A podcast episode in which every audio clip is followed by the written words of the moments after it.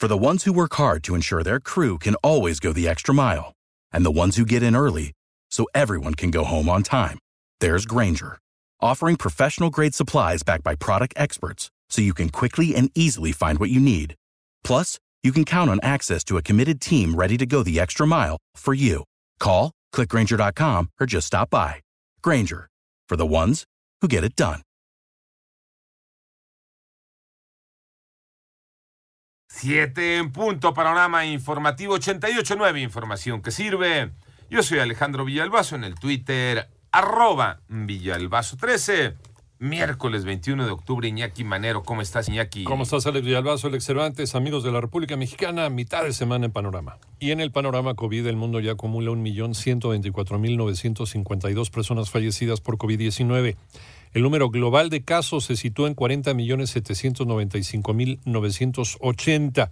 De estos se habrían recuperado 27.912.958 pacientes. La crisis económica provocada por la pandemia va a generar en América Latina y el Caribe hasta 44 millones de nuevos pobres y reducirá el bienestar de 52.2 millones de personas, de acuerdo con un estudio realizado por el Banco Interamericano de Desarrollo.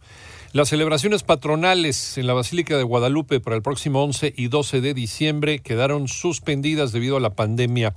Por medio de un comunicado, Monseñor Salvador Martínez Ávila, rector del santuario eh, guadalupano, propuso alentar la celebración de las fiestas guadalupanas en la comunidad de origen, ya sea parroquial, de barrio o de familia, por la contingencia sanitaria. Este es el panorama de la pandemia en México. Moni Barrera. La Secretaría de Salud informó que ya son 860.714 casos confirmados de COVID en el país y 86.893 defunciones, pero las ocho entidades federativas que están con un posible repunte de casos tienen la oportunidad de revisar sus protocolos de confinamiento y garantizar sana distancia. Estas son las defunciones, suman 10.370, que no hubo una muestra para diagnóstico. Por, llegó demasiado tarde al hospital, la muestra no se pudo tomar, estaba ocupado en otras atenciones del paciente intentando salvarle la vida, no se le tomó, no había muestra, o no llegó la muestra al laboratorio. Aquí están de todos modos, porque son informativas, son tristes, son muy lamentables, todas y cada una de ellas, pero son informativas. Entonces ahí están, y con todas ellas hacemos esta curva de muertes totales, la gran mayoría que se pudieron confirmar directamente. Así lo dijo Hugo López Gatel, subsecretario de Prevención y Promoción de la Salud. En 889 Noticias, Mónica Barrera. Creo que tal vez muchas personas llegaron tarde al hospital porque la indicación fue no vengas al hospital. Hay que acordarnos, cuando empezó la emergencia en México,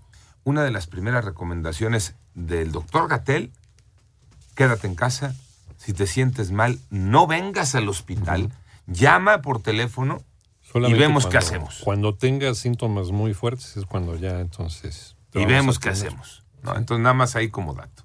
Y a ver si te contestamos la llamada también. Uh -huh. ¿no? Bueno. No olvides, no olvides que este sábado, hablando del panorama nacional, antes de dormir, pues ya, ya llegó la cita, debes eh, atrasar tu reloj, ¿no? Una hora, atrasar tu reloj porque llegó el cambio de horario. En tanto, eh, Alejandro Cabrera Fernández, quien se desempeña como titular de la Coordinación de Relaciones Laborales y Recursos Humanos de Petróleos Mexicanos, dejó el cargo luego de que fue exhibida su reunión con el ex líder sindical Carlos Romero de Champs.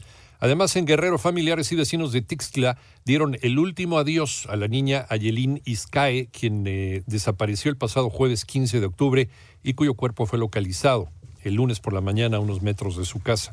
Tras varias solicitudes de colectivos y organizaciones de derechos humanos, diputados del Congreso del Estado de México aprobaron imponer cárcel a quien obligue a cualquier otra persona el uso de terapias de reconversión por orientación sexual. En los Estados Unidos negaron la fianza al general Cienfuegos, Manolo Hernández. Al considerar que existe riesgo de fuga ya que mantiene poderosas conexiones políticas, criminales y militares en México, el juez Alexander McKinnon determinó que el ex titular de la Secretaría de la Defensa Nacional, general Salvador Cienfuegos Cepeda, permanezca en prisión para enfrentar las acusaciones de narcotráfico y lavado de dinero. La defensa del militar ofreció 750 mil dólares, casi 16 millones de pesos, para que siguiera el proceso en su contra en libertad, con la promesa de que permaneciera permanecería en Estados Unidos durante todo el proceso. La petición se debió a que tiene 72 años y tiene diversos padecimientos médicos, por lo cual aseguran que es riesgoso mantenerlo en prisión ante la pandemia de COVID-19. Cabe señalar que el próximo viernes el general será trasladado a Nueva York para llevar su proceso en la Corte Federal de Brooklyn, misma donde fue sentenciado Joaquín El Chapo Guzmán y donde lleva su proceso Genaro García Luna. En 88.9 Noticias, Manuel Hernández. El panorama internacional, el Departamento de Justicia de los Estados Unidos demandó a la empresa Google por monopolio en los mercados de anuncios y búsqueda en Internet. Y en tanto, el Senado de los Estados Unidos anunció que votarán el lunes la confirmación de la candidatura de la jueza conservadora Amy Coney al Tribunal Supremo de ese país. En Uruguay, el expresidente José Mujica mm, renunció a su escaño en el Senado y se fue, se fue ya para su casa. Definitivamente dice renuncia a la política activa. Me encanta la política, dice José Mujica, pero también yo veo por mi salud. Mientras tú escuchas este podcast, le está ayudando a miles de niños con el programa Contigo, creado para ayudar a prevenir enfermedades respiratorias y romper la cadena de infección con buenos hábitos de higiene y desinfección. Conoce más en lysol.com.mx. Cuida el agua.